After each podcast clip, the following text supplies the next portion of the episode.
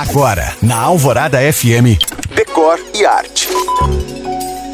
Hoje eu te apresento uma louça reconhecida pela qualidade e elegância que faz sucesso mundo afora, a Villeroy Bosch. A história dessa marca, que hoje vemos como sinônimo de status e que atende aos hotéis mais luxuosos do mundo, envolve duas famílias concorrentes e começa assim. Em 1748, François Bosch fundou sua empresa de louças de cerâmica com seus três filhos. Em 1791, Nicolas Villeroy adquiriu uma fábrica de cerâmica.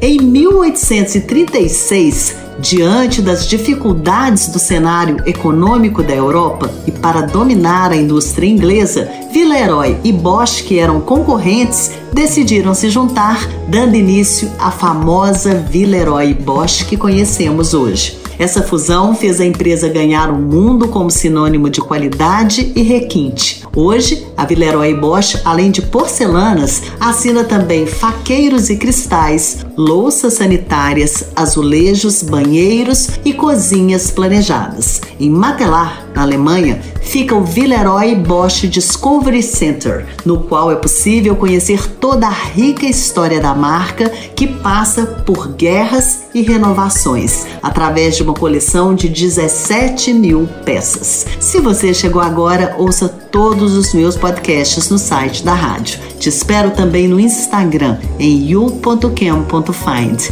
Eu sou Janina Esther para o Decore e Arte.